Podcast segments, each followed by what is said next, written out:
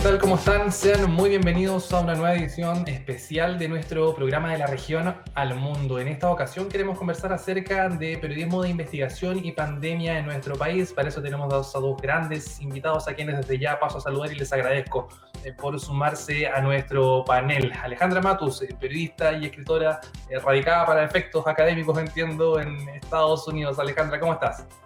Sí, en realidad no estoy radicada, estoy estudiando acá. Es un, lapso ahí que está en Estados Unidos. Sí.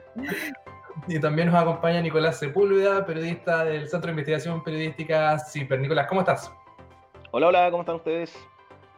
Muy bien, muchas gracias. Eh, para comenzar, antes quizás como entrar en materia en términos como ya estrictos de lo que ha sido el reporteo y cuáles son los, elementos que ustedes señalan como principales, me gustaría que a lo mejor pudiésemos también dar cuenta de, de, la situación actual, ¿no? En base también a lo que ustedes han podido recabar, porque las últimas semanas, los últimos días se, ha venido acentuando esto de que estaríamos al borde del colapso, de que pronto vamos a estar en el dilema de la última cama o el último ventilador, pero da la sensación de que ese es un estado ya semipresente o presente en algunos puntos de la región metropolitana o del país. Entonces, primero para contextualizar, para, para abrir la conversación, ¿cuán grave es la situación sanitaria y social en nuestro país? Partamos contigo, Alejandra.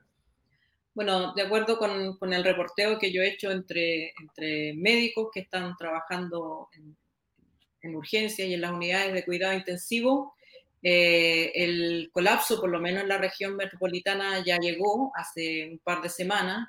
Eh, hoy día eh, se están tomando decisión sobre la última cama y el último ventilador, no sobre personas, como escuchábamos en un comienzo, ¿no? personas mayores edad, mayores de 70, eh, sino que ya eh, eh, con personas jóvenes, 40, 50, tratando de identificar al mejor candidato para los últimos recursos que quedan o el ventilador que, se desocupa. y siempre hay más candidatos y candidatas que, recursos. Por lo tanto, esa situación de colapso ya existe también en, en el hospital eh, Barros Luco, eh, hay, por ejemplo, 40, eh, 50 personas fallecidas a la espera de carrozas fúnebres, cuando antes tenían 12.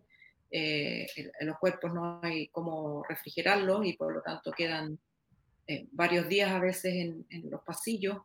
Es decir, todas las cosas que hemos visto en otros lugares eh, en, Lombardía o, aquí mismo en Estados Unidos, eh, eh, con colapso no solamente de los sistemas sanitarios, sino que cementerios, funerarias y, digamos toda la cadena de, instituciones y entidades que se tienen que hacer cargo del aumento expansivo de, fallecidos están colapsados. Mm. O sea, se, va cumpliendo la, peor, el peor de los escenarios, ¿no? Lo que se planteaba hace algunas semanas que era una posibilidad, eh, según lo que tú puedes constatar, es una realidad. Claro, lo que pasa es que eh, depende cómo tú lo evalúes. Eh, las autoridades tienden a evaluarlo desde, desde un número que dice quedan tantos ventiladores. obviamente los ventiladores, si la persona que lo está ocupando fallece, se desocupa, pero el tema es que hay muchos menos recursos que eh, demanda y, esa falta grave de recursos eh, produce más muertes que, las esperables eh, si esos ventiladores, por ejemplo, estuvieran disponibles. Entonces, tenemos un sistema de salud que, normalmente, lamentablemente, de alguna manera está acostumbrado a este dilema todos los inviernos. No no es eh, no es inusual que eh, los servicios de salud en algún momento de julio o agosto tengan que eh, hacer una discriminación de sus pacientes según la gravedad, la edad, porque no alcanzan los recursos para todos. Pero en este instante están superados, digamos, todos los límites previos de invernales, por ejemplo, y las decisiones, como cuentan los médicos, están eh, afectando incluso a personas con buen pronóstico de, sobrevivir, ¿no? ¿no? Son personas que, a las que no se conecta porque, eh, porque tienen poca esperanza de sobrevivir, sino que a personas que, que sobrevivirían, eh, vuelvo a decir, personas jóvenes o que a veces solamente tienen una enfermedad de base menor como diabetes, que no, no, no necesariamente significa que la persona eh, eh, va a fallecer, pero para la cual no hay ventilador en este minuto. O no, no solo ventilador, cama UCI, personal que lo pueda atender, es todo el conjunto, no sacas nada tampoco con tener ventiladores, sino no tienes toda la unidad de cuidado intensivo disponible. Sí, Nicolás. Sí, coincido con lo que dice Alejandra. Nosotros también estuvimos reporteando este tema. De hecho, publicamos el domingo un reportaje al respecto. Lo que nos dicen también los médicos de la UCI, en especial de algunos hospitales en Santiago, es que este dilema de la última cama ya es algo que viven, como bien decía Alejandra, desde hace un par de semanas. Nosotros en este reportaje que publicamos en CIPER el domingo, donde damos cuenta de cómo la mortalidad o letalidad hospitalaria, es decir, cuántos pacientes con COVID fallecen, qué porcentaje de esos, pacientes fallecen al interior del hospital, en los hospitales es más del doble que en las clínicas de, la región metropolitana. Ahí en ese reportaje damos cuenta de algunos casos, por ejemplo, del señor Jorge González Velasco, hablamos con su hijo, él falleció en el Hospital San José el 11 de junio, eh, pasada las 6 de la tarde, era un señor de 65 años que trabajaba como conserje en un edificio de Las Condes, y a su hijo le dijeron que había muerto porque no había disponibilidad de ventilador mecánico, a pesar de que tenía las condiciones médicas para acceder a la ventilación mecánica. Eh, al interior del hospital, hablamos con el equipo clínico que estaba ahí dentro cuando, cuando Jorge González estaba, estaba requiriendo ventilación mecánica, y ellos nos confirmaron que efectivamente él calificaba para, para ser conectado, pero que no tenían ese día en el San José ningún ventilador mecánico disponible, tampoco pudieron trasladar a este señor a otro recinto hospitalario y terminó falleciendo. Eh, es lo mismo que pasa en otros hospitales, por ejemplo, en el Padre Hurtado, que atiende la zona sur de Santiago, donde también eh, eh, pudimos constatar casos de personas que llevaban más de un día esperando ventilación mecánica a pesar de tener las condiciones para ser ventilados. Hablamos con el director de ese hospital, el doctor Mauricio Toro, que nos dijo que son varias variables las que inciden en que, por ejemplo, aumente la mortalidad hospitalaria de los hospitales públicos en relación a las clínicas, las comorbilidades y las desigualdades de base, ¿no? Mm. En el fondo, el tratamiento de las enfermedades de base entre la, la población que se atiende en los hospitales públicos versus el de las clínicas pero también es un, factor que incide en elevar esta tasa de mortalidad, el que están, están saturados y no tienen espacio en sus camas UCI, cama UCI para poder tratar a personas que sí lo requieren para salvar sus vidas. Nicolás, en, el reportaje en el que tú haces mención, también se trata de, desentrañar o encontrar la causa de, qué es lo que sucede en los hospitales en comparación con las clínicas. Ahí, con, qué te encuentras tú en términos estructurales de, ambas redes, que en teoría hoy, según la autoridad, debiesen estar funcionando como un gran hospital? ¿Cuáles son las diferencias mm. que se marcan ahí? Pero también en las poblaciones que se atienden, porque ahí también volvemos a los temas de, desigualdad que se venían anunciando probablemente también con mucha fuerza hace muchos meses. Es lo que te decía eh, cuando estaba citando al, director del hospital, digamos, y es lo que coinciden también los médicos. Está esta desigualdad base, está esta em, mal acceso a la salud en general que tiene la población que no puede pagar clínicas en Chile, que es la mayoría, em, donde, por ejemplo, el, el, director del hospital nos decía que él también atiende en la clínica alemana, y nos decía los pacientes de San Ramón, La Granja, La Pintana con diabetes, Em, están muy maltratadas esas esa enfermedades, entonces tienen ya partes de su cuerpo amputadas o están, llegan ciegos. En cambio, la gente que se atiende por esas mismas enfermedades en la clínica alemana son enfermedades que tienen mucho mejor tratamiento, por tanto tienen mayores posibilidades de sobrevida. Citamos también un estudio que se publicó el año pasado en la, en la revista Lancet, donde se eh, estudió a Santiago y, donde se da cuenta que las personas que viven en la zona poniente de Santiago, que es la, la zona de, de, de más escasos recursos, tienen, las mujeres de, esos sectores viven hasta 17,7 años menos que las mujeres del sector oriente. Es decir, sobre esa desigualdad base de expectativa de vida, de acceso a la salud, de tratamiento, está el actual enfrentamiento a la pandemia, donde los hospitales, que por cierto los hospitales públicos han multiplicado sus esfuerzos para camas críticas mucho más que las clínicas. Las clínicas en algunos casos han duplicado su, su capacidad de camas críticas, pero los hospitales la han hasta quintuplicado. Pero como atienden a mucha mayor población, con mucha mayor necesidad y con enfermedades que están maltratadas, la mortalidad está siendo mucho mayor y también es por la saturación del sistema, es lo que el gobierno se quiere negar, ¿no? Que dicen como, como, si una realidad que no existiera, pero está existiendo, los equipos clínicos están muy complicados. Nosotros en el reporteo pudimos constatar también que hay diferentes criterios. Por ejemplo, en el Hospital San José, el equipo clínico lo que determina para que una persona acceda a un ventilador mecánico es su urgencia. Es decir, un, un médico con los que conversamos nos decían, si una persona, yo la veo en su actual estado y aguanta, más allá de la edad que tiene, aguanta 12 horas más sin ventilación mecánica, para mí no es prioridad. Es prioridad la persona que se va a morir si no la conectan en una o dos horas más. En cambio, en el Padre Hurtado, el criterio es quién tiene mejor pronóstico de sobrevida después de la ventilación mecánica. No hay un criterio único y los equipos clínicos están muy complicados porque creen que esto se puede judicializar, como está pasando en España o en Italia. Y desde el Ministerio y la Autoridad Sanitaria no hay directrices, no hay un, un protocolo de qué hacer cuando se enfrentan a este colapso. Sí, sí. Alejandra, retomemos ese tema, pero también desde, desde, la, desde la óptica de lo que tiene que ver con las cifras de fallecidos, que fue precisamente el ángulo de la conversación y de, la polémica en las últimas semanas, eh, cuando todavía también lideraba el Ministerio de Salud el exministro Jaime Mañalich. De hecho, eh, también la serie de acumulación de, de, irregularidades o de zonas grises en torno a estos números, al parecer termina por despachar a, a Mañalich del Ministerio de Salud. Eh, nos encontramos también ahí con la disyuntiva clásica del periodismo de investigación, o sea, poner, en discusión, poner a sacar a la luz pública aquellos elementos que, las élites, que los gobiernos no quieren, no quieren soltar. O sea, el gobierno mantiene los datos para sí y los periodistas se encargan de, de poder también hacer esa, la, liberación de esa información. Eh, ¿Cómo estamos contando los, los muertos hoy, Alejandra? ¿Y a qué le tenemos que seguir poniendo atención cuando algunos también dicen que hay claros de transparencia cuando se indica que se van a contabilizar los muertos probables, que también se le pone atención a los casos que no han sido notificados. Eh, ¿Tú dirías que todavía a lo mejor existe algún tipo de subregistro, subreporte de fallecimientos? Con las cifras que entregó el gobierno el fin de semana, que son las que manejaba el DEIS, eh, se acerca bastante eh, la contabilidad oficial a lo que resulta de, de calcular el exceso de muertes. Eh, sin embargo, eh, el gobierno no ha liberado los datos brutos, por lo tanto no, no sabemos. Eh, hay que analizar qué causas de muerte, por ejemplo, han disminuido. nosotros hicimos un análisis de, en marzo, los jóvenes, niños, fallecieron en un 24% menos que en años normales y en algunas semanas era hasta 50% menos.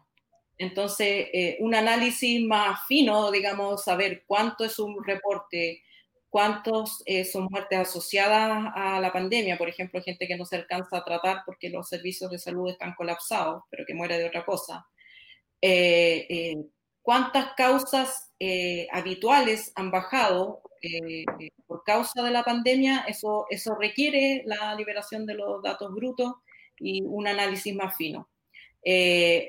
El otro hecho es que el gobierno, aunque, aunque liberó esa información, de todas maneras contabiliza como registro oficial solamente los casos de COVID positivo, eh, lo que es, digamos, un despropósito, porque, eh, eh, digamos, los países que informan un número de fallecidos consideran lo que en Chile llamamos caso probable, también lo consideran caso COVID. La, única diferencia es que no tiene un PCR positivo, pero ese caso probable COVID es probable por su sintomatología, por eh, la circunstancia eh, eh, en que falleció esa persona, la, que no había otra enfermedad, por ejemplo, que pudiera explicar ese, ese, fallecimiento. Y la única diferencia con el otro es que no llegó el test positivo a tiempo, o que no se le hizo, como, como en las muertes domiciliarias. Entonces sería súper bueno que el gobierno, para que, para que podamos tener una estimación más certera del, del, curso de la pandemia, eh, eh, eh, unificara un solo, una sola cifra, digamos, un solo mm. número. el exceso de muerte también se distribuye de manera dispareja en las comunas. Cerro Navia, por ejemplo, tiene un 718% más que en una época normal. Eh, las comunas de Santiago hoy día eh, eh, tienen un exceso de muertes muy por sobre la media nacional que está en torno al 24%, 24% más de exceso de muertes. Cuando, cuando partimos este análisis en marzo era 11%. pero Santiago tiene 50% más que la media. Mm. Algunas comunas del barrio alto que, habían, que, que, no registraban alza eh, significativa de, fallecidos, ahora sí registran alza significativa. Eh, Vitacura, Loarnechea y, y Las Condes. Eh, entonces, esto también demuestra que, que, uno no puede cuidar a una población descuidando a la otra. el virus de todas maneras va a alcanzar a toda la población si no se cuida a toda la población en su conjunto. Es cierto que las personas del barrio alto tienen más espacio para, para aislarse, más, más, mejores condiciones de salud de base, pero al final del, del, día, si no hay una política que cuide la salud de toda la población en su conjunto, también terminan siendo eh, afectados. Así que yo creo que en esta pandemia lo que, lo que demuestra también es que esta idea de que podemos seguir conviviendo con una salud segregada, una salud para, para personas con alto ingreso y una salud con personas para alto ingreso, eh, negándole tal vez, reservando un, par de ventiladorcitos para mí, para mis usuarios eh, y negándoselos al servicio público, al final eso eh, se te vuelve en contra, porque si tú no controlas eh, el virus de todas las personas, sea de su condición social que sea, una sola persona que pase sin ser registrada, que pase sin ser tratada, puede contagiar a 20.000. Mm. Así que saquemos cálculo. Alejandra, el, eh, tu reporteo del tema fallecido eh, te valió también eh, muchas críticas, acusaciones de, fake news, una serie de desmentidos también a medias, ¿no? Porque no, podemos calificar de desmentidos tampoco capturas de pantallas de planillas Excel, que tampoco sabemos cómo se llegan a, esos números, ¿no? Pero, pero en el fondo se enfrasca tanto el gobierno, la opinión pública y también con periodistas de por medio en una, en una, en una polémica que uno, uno, siente que, o a veces se pregunta por qué estamos en esto. Sí, uno también puede tender a pensar que las muertes son el dato más duro entre los datos duros. Em, ¿Qué es lo que tú también puedes reflexionar como profesional en torno a lo que sucedió en las últimas semanas con los fallecimientos por COVID-19 en nuestro país? Bueno, yo creo que em, eh, sobre todo de la autoridad faltó un poco de curiosidad por haber analizado estos datos o haberle pedido a un equipo de expertos que los analizara. Eh, eh, reitero que el, método que, que, usé con la ayuda de, de, mi hermano y de otros académicos es un, es un método reconocido internacionalmente, el método que usa eh, el Centro de Control de Enfermedades Infecciosas de Estados Unidos y el, y el europeo, el Euromomo.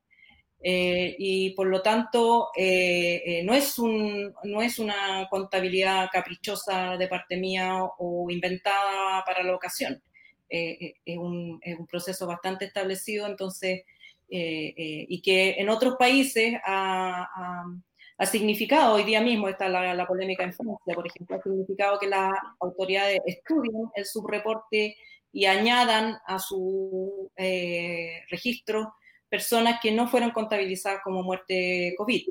y en Chile también ha terminado sucediendo, pero lamentablemente tres meses tarde eh, y con un, eh, eh, tres meses en lo que se insistió en, una, en un diagnóstico positivo, exitista, y que sobre la base de ese diagnóstico se tomaron cuarentenas parciales, las, famosas cuarentenas dinámicas, que no fueron suficientes y, y también como se han hecho estudios al respecto, eh, las cuarentenas parciales eh, eh, tienen un efecto casi nulo en, la contención de la pandemia, porque el exceso de porosidad termina finalmente registrando un, número similar al que se hubiera registrado si no se hubiera dictado ninguna cuarentena. lamentablemente las cuarentenas también son preventivas, no son curativas, así que eh, también está todo el tema de las empresas que, tiran eh, salvoconductos truchos y, digamos toda la realidad que está por debajo de los trámites y el papeleo eh, que hacen que, estas cuarentenas que se han dictado tengan poco efecto, sean demasiado permeables y la movilidad de la gente se mantenga. Yo espero que en algún momento se, adopte la, cuarentena en, forma, porque mientras más se demore, eh, eh, mayor va a ser el daño y más larga va a tener que ser.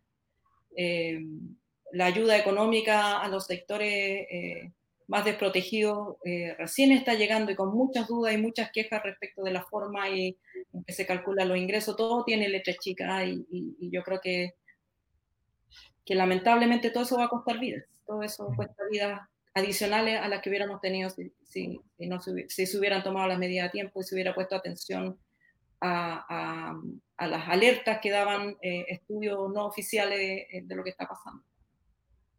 Sí, Nicolás, en torno a este mismo tema, ¿no? Eh, ¿Cuáles son las dudas que persisten o que, que, tú mantendrías respecto a la contabilización de los fallecidos y también cuánto cambia de una semana para otra, ¿no? A partir de lo que es el último reportaje de CIPER que, que tú desarrollas, que también tiene mucho que ver con la salida del ministro y también con esta nueva puesta en escena del ministro mm. París. Sí, mira, yo le pondría ojo al informe epidemiológico que publicaron el sábado en la tarde, creo. Em, lo estuve analizando y ahí explican la metodología que está utilizando el DEIS para contar estos muertos probables asociados al, al COVID. Lo que ellos hacen, según dice ese informe epidemiológico, es, además de contar los eh, fallecidos en el registro civil en cuyo certificado de defunción dice COVID o SARS-CoV o coronavirus, buscan, los, comparan, digamos, los fallecidos del registro civil por muerte respiratoria, los buscan en, el, en la base de datos de EpiVigila, que es un sistema que tiene el Ministerio de Salud montado a lo largo de Chile, donde los médicos se supone que tienen que subir la situación de los pacientes que son sospechosos por coronavirus o contagiados por coronavirus. Entonces, los fallecidos del registro civil, en cuyo certificado de defunción aparece alguna enfermedad respiratoria, lo cruzan con em, la base de datos de Epivigila. Si en Epivigila aparece una sospecha de COVID o, una alerta de un médico que diga que hay un COVID, a pesar que no hay un PCR positivo, un examen, se incluye en estos muertos probables o asociados al virus. No es como mucha gente se imagina y ya han comentado, que eh, el DAIS suma a todos los fallecidos que tienen alguna enfermedad respiratoria compatible con el, con el coronavirus. Ahí yo le pondría ojo porque hay que recordar también que la subsecretaria Daza, durante dos días seguidos en, esto, en estas conferencias eh, diarias que hacen las autoridades del Ministerio de Salud, llamó a los médicos a que ingresen a, su, a sus pacientes a la plataforma Epivigila. ¿Y eso por qué? Es porque la plataforma tiene un retraso importante de notificación. Es decir, no todos los médicos, por un tema de colapso hospitalario, están subiendo la información de sus pacientes de Epivigila. Eso, ha sido así desde el principio de la pandemia. De hecho, la primera forma de contar los fallecidos que tenía el Ministerio de Salud, que era buscar los fallecidos en Epivigila y además llamar eh, toda la semana a la, a las de salud de todo el país preguntando cuál era su registro de fallecidos. Esta segunda tarea la tenían que hacer porque en Epivigila no estaban registrados todos los fallecidos.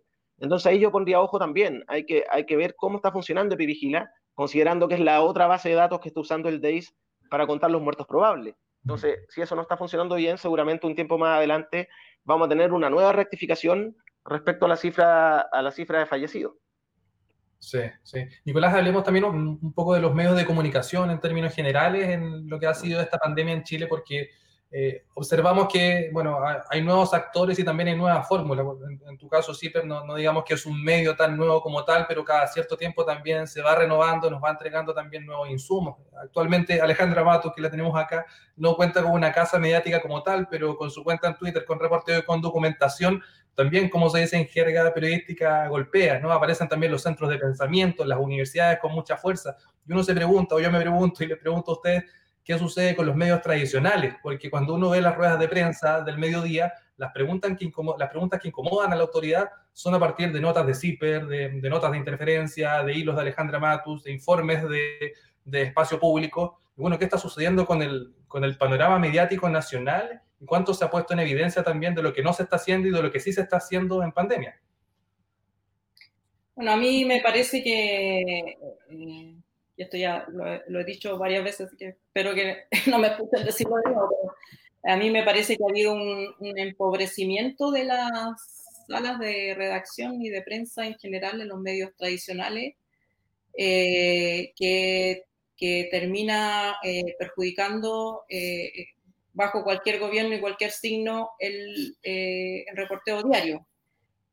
Y y a eso se suma que además los dueños de los medios más importantes en Chile además simpatizan o son cercanos a, al actual gobierno y por lo tanto de alguna manera eh, estos departamentos de prensa reciben el estímulo de que lo que es responsable durante la pandemia es apoyar al gobierno eh, y, y, limitar la crítica considerando que la crítica o eh, más que la crítica, eh, investigar al margen de las cifras oficiales eh, es casi un acto de subversión y hay que ver, digamos, cuál fue la respuesta del Ministerio frente a las informaciones discrepantes, no solamente que las que di yo, sino espacio público, el colegio médico y otros, digamos. Entonces, yo creo que, en ese contexto se crea una especie de, reporteo oficialista en torno al, en torno al COVID que, que se ha ido rompiendo, sí, en, en, en el último tiempo. Eh, yo creo que desde la salida de Mañalich eh, también eh, los medios están, incluso los medios más, más cercanos al gobierno, igual están publicando información que antes no, no aparecía y me, y me, parece bien, me parece bien por la eh, eh, por la transparencia y sobre todo por, por, por, el derecho de los chilenos a estar plenamente informados. También, si tú no entregas la información en toda su gravedad y crudeza, eh, la gente tiende a no creer, tiende a no creer que está en peligro, tiende a relajar el, el, autocuidado, digamos, aquellos que pueden quedarse en la casa a veces se relajan, porque a diferencia de una guerra donde uno ve el desastre de la guerra en la calle o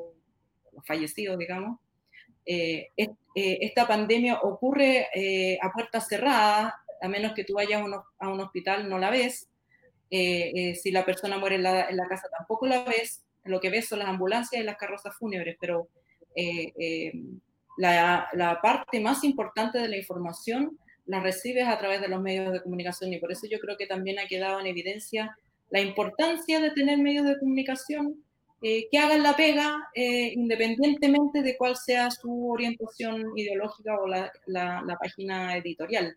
Esto con mucho de periodismo informativo, esto ni siquiera, o sea, mm. el periodismo de investigación también, pero llega, eh, digamos, el periodismo de investigación siempre va más lento.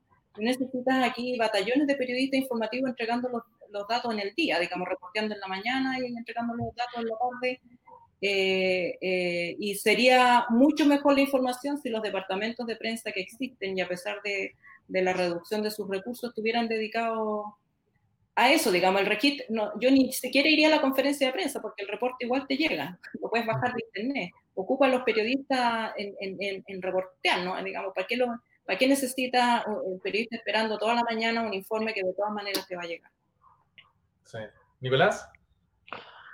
Sí, yo creo que hay un, hay un, yo coincido en que hay un empobrecimiento, y también hay una crisis de los medios, eh, y hay una tendencia, creo yo, en el periodismo, en los medios más tradicionales eh, y más generalistas, de hacer un reporteo muy, muy apegado a la, a la, a la fuente, muy, muy apegado a la fuente oficial, me refiero, muy apegado a la autoridad. Lo vimos en el, en el estallido social, lo vemos también ahora en la pandemia, que en un inicio la cobertura siempre es muy conservadora, siempre es como eh, dar cuenta de las declaraciones del ministro, de la autoridad, de la policía, y luego cuando hay otros medios que, que tienen una, una, libertad editorial, que son independientes, empiezan a, a golpear con otra información. En, en el estallido social, la, la, herida oculares, por ejemplo, las víctimas de violación a los derechos humanos, o en la actual pandemia, las discrepancias en las cifras oficiales, eh, en su minuto, nosotros en CIBER publicamos algunas cosas que tenían que ver con cómo el Ministerio de Salud no, no estaban haciendo una trazabilidad adecuada de los contagios.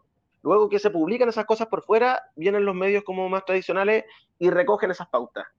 Eh, siento que hay como, no, no, creo que sea, pues, no creo que sea falta de capacidad en realidad, son equipos bien grandes, no sé, pienso en la tercera, el Mercurio, yo creo que hay un, hay un tema, un miedo como de abrir pautas que pueden ser incómodas para la autoridad, pero que claro, cuando ya, ya no pueden eh, ignorarlas, digamos, se hacen cargo y las recogen, ¿no?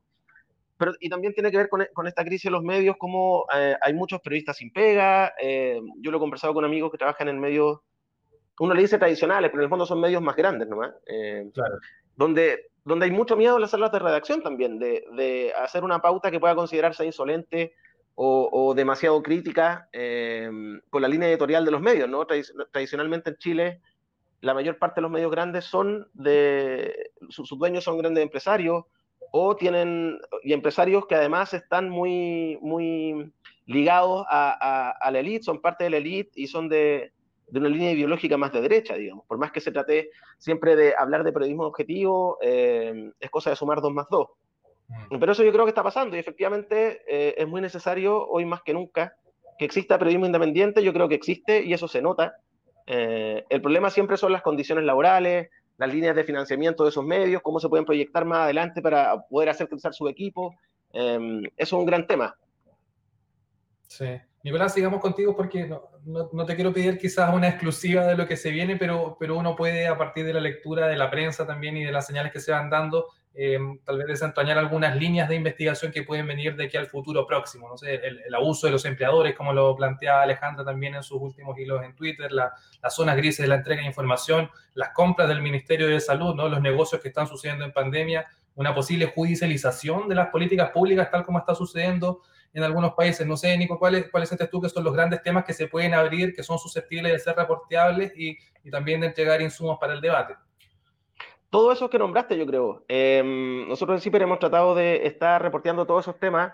No es fácil, nosotros somos un equipo muy pequeño, em, pero, hay, pero hay, hay, temas que van apareciendo igual. Alejandra, yo leí el, fin de semana un hilo en Twitter que publicó respecto a las empresas que disfrazan, se disfrazan de esenciales para poder para obligar a sus trabajadores a salir a trabajar igual cuando están haciendo un, un, para hacer un trabajo, una producción que no es, no es esencial. Yo, yo, yo también he tratado de investigar eso, es muy difícil acceder a esos reportes eh, me alegro mucho que Alejandra lo haya podido comunicar. Entonces, yo creo que son todos los temas que tú nombraste eh, y más, digamos. Hay, hay, mucho trabajo, nosotros estamos trabajando todos los días de la semana, pero también hemos visto que ha sido un trabajo productivo, digamos, que se han ido abriendo la cancha, que se están transparentando temas. Y, pero yo creo que el, de la empresa es un tema fundamental, porque tiene mucho que ver con que no baja la movilidad. La otra vez estaba, me invitaron a un matinal, no me acuerdo cuál, y ah, veía que se hablaba todo el rato de los infractores a la cuarentena, como el, tipo que es pobre, irresponsable o que es drogadicto y sale, que no me cabe duda, que, no me cabe ninguna duda que hay gente que sale a burlar la cuarentena a tomarse una cerveza en la plaza. Pero yo creo que cuando uno mira los datos, sin duda, eh, lo que explica la, lo que explica que no haya bajado la movilidad como, que tenía, como tenía que bajar en la zona de cuarentena para que esas cuarentenas sean efectivas, tiene que ver con la cantidad de permisos laborales que se están entregando. Cuando empezó la gran cuarentena en Santiago, el ministro de Economía dijo que el 40% de las empresas iban a seguir funcionando. Esos son más de 2 millones de trabajadores en las calles. Entonces ahí tú tenés gran parte de por qué la gente, por qué sigue lleno el transporte público en Santiago, por qué eh, yo vivo en el centro de Santiago. Acá abajo, a esta hora hay tacos, digamos, de automóviles, de gente que se está moviendo. Entonces yo creo que ese es un gran tema que hay que seguir investigando y seguir escudriñando cuáles son las empresas, que son muchas, que están haciendo mal uso de estos permisos que se sacan en comisaría virtual, supuestamente porque son trabajos esenciales. Y tú en particular, Nicolás, verías también esta posibilidad de que en Chile se instale esta discusión sobre una eventual eh, judicialización de las decisiones políticas que se fueron tomando durante la pandemia. Es que eso, eso ya está pasando. El, el alcalde Jadwe entiendo que patrocinó una, una querella de víctimas de Recoleta contra el ministro Mañalich y el ministro Piñera por las decisiones políticas erradas que se han tomado, digamos. Eso ya es una realidad. Lo que está pasando además en Italia y en España, que el miedo que tienen acá los equipos clínicos, con los doctores a cargo de equipos clínicos con los que yo conversé, tiene relación con que los vayan a culpar finalmente a ellos porque no hay un protocolo sanitario respecto de qué hacer cuando te faltan ventiladores mecánicos. Por ejemplo, en el San José el 11 de junio habían seis pacientes críticos y no había ningún ventilador. Entonces ahí fueron resolviendo con máquinas de anestesia, pero finalmente igual se les murió un paciente. Entonces después finalmente, judicialmente, ¿quién va a ser responsable de eso si no hay un protocolo?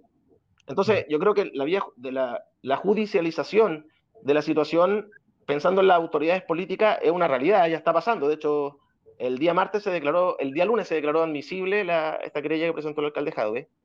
Pero también puede haber esta otra situación más adelante que, que busque responsabilidad de los equipos clínicos tratantes, mm, que sería muy complicado. Alejandra, ¿dónde sientes tú que nos, que nos va a llevar la investigación periodística en los próximos días? ¿Cuáles son los hilos?